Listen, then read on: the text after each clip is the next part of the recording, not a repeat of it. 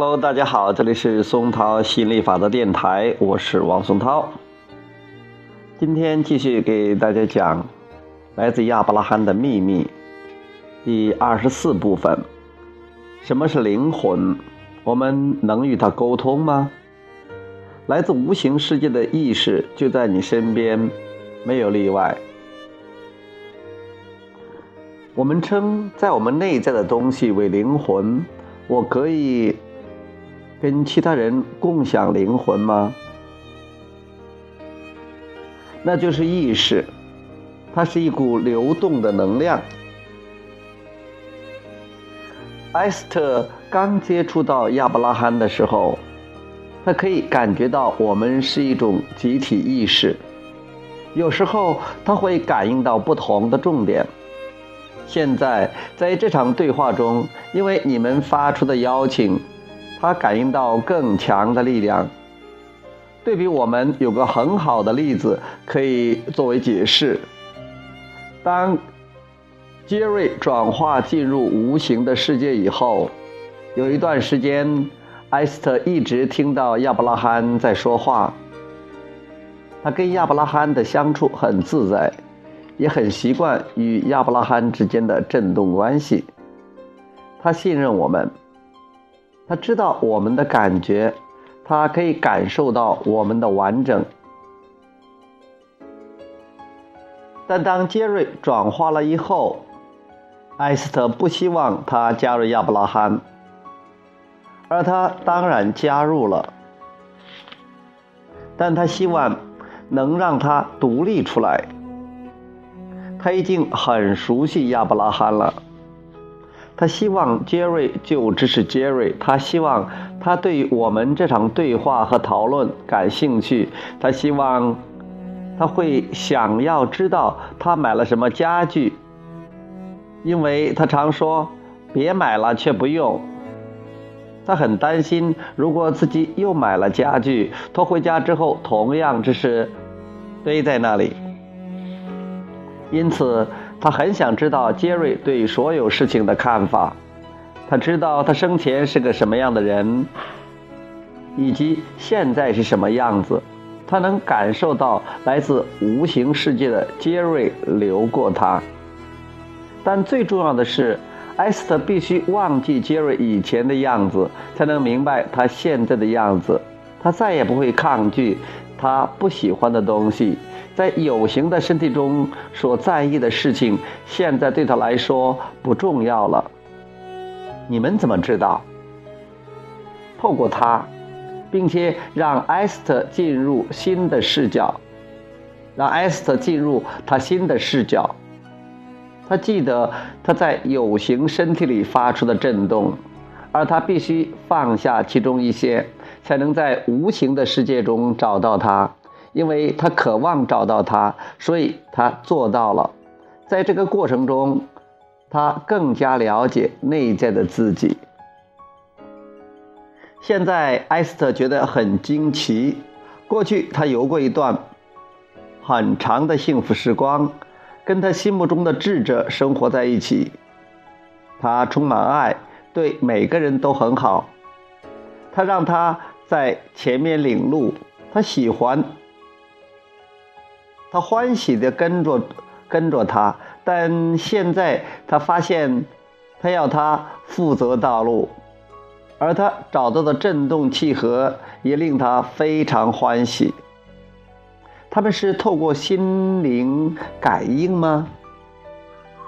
对，当杰瑞还在有形的身体时，他跟艾斯的对话会像这样：他说：“我真的很想知道你对这个有什么看法。”而他回答说：“我不觉得你真的想要知道我的看法，我觉得你只是想要我同意你的看法。”他这么说可是认真的。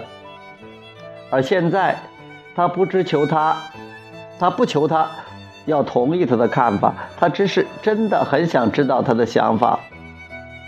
他必须训练自己的振动符合纯粹正面的能量。他在那里的时候会给他信号吗？家具会动来动去，会有东西从书柜上掉下来，诸如此类。我们说过，尽管你跟你父亲之间有强大的阻力，但你的愿望充满力量。最后，他会带领你抵达美好的时刻，让你愿意原谅你父亲，与本源达到一致的震动。杰瑞和埃斯特的体验同样如此。杰瑞转化后不久，有一天，埃斯特过得很不顺利。他去拜访姐姐基尼，大声对她说：“杰瑞呢？他说过他也会来，但他在哪里？我要知道他在哪里。我找不到他，他在哪里？”就在那个时候，原本摆在书架上的莎拉的书。埃斯特写了一系列的沙拉书，透过名叫莎拉的女孩来呈现亚伯拉罕的教导。啪一声掉下来，那是杰瑞生前摆的。埃斯特知道，那一刻杰瑞是在告诉他，他就在那里，因为他的愿望非常强烈。那大概是两年前发生的事。现在埃斯特知道杰瑞不会再玩这种愚蠢的游戏。也就是说，他知道他一定在跟本来的面目契合，才能与他互动。他们家是一栋 U 型的建筑，卧房里有盏灯，不论埃斯特在房间、客厅或书房，都能看到那盏灯。那盏灯就在在石英砖墙上，从家里各处都看得到。他觉得很快乐的时候，那盏灯会闪烁，反映他的喜悦；但如果他感到难过或寂寞，当他坐下来看着那盏灯说“闪一闪”，灯反而不会闪。这表示杰瑞不会到低速转盘上陪他玩游戏。如果他想跟他一起玩，他必须把自己提升到他本来所在的地方。也就是他的所在。等我转化进入无形的世界之后，也能跟我所爱的人接触吗？对，你在乎的那些人。要先定下目的吗？我已经养成这么做的习惯了。要，但这是其中一个原因。站在无形的有利地位，你对地球上所发生的事情都会感到兴趣。在无形世界里的我们有多个维度，我们是意识。只要你从有形的角度对我们加以关注，我们就会来到你身边，没有例外。但你一定要先把自己的振动调整好，才能认出我们。想想看，你教别人的东西，以及你写的书。等你离开了有形的身体，重回无形的世界，当别人在读你的书时，你一定觉察得到，你会跟他们产生联系。一般人多半搞不清楚这个重要的概念，这种想法有时候会让你们无所适从。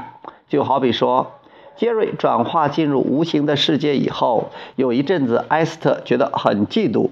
因为在有形的身体里，他只在乎他一个人。现在他在跟很多人互动，无形的振动频率一直在那里，你随时可以接收得到。但你必须了解它，你必须调整到同样的频率。一旦你调整好了，那就是你所谓的思虑清澈，那就是你所谓的领悟。好。呃，二十四部分今天就讲到这里，下一节我们讲二十五部分。我们可以期待未来会更美好吗？重要的是，最重要的是现在，现在，现在。好，今天就讲到这里，我们下次再见，拜拜。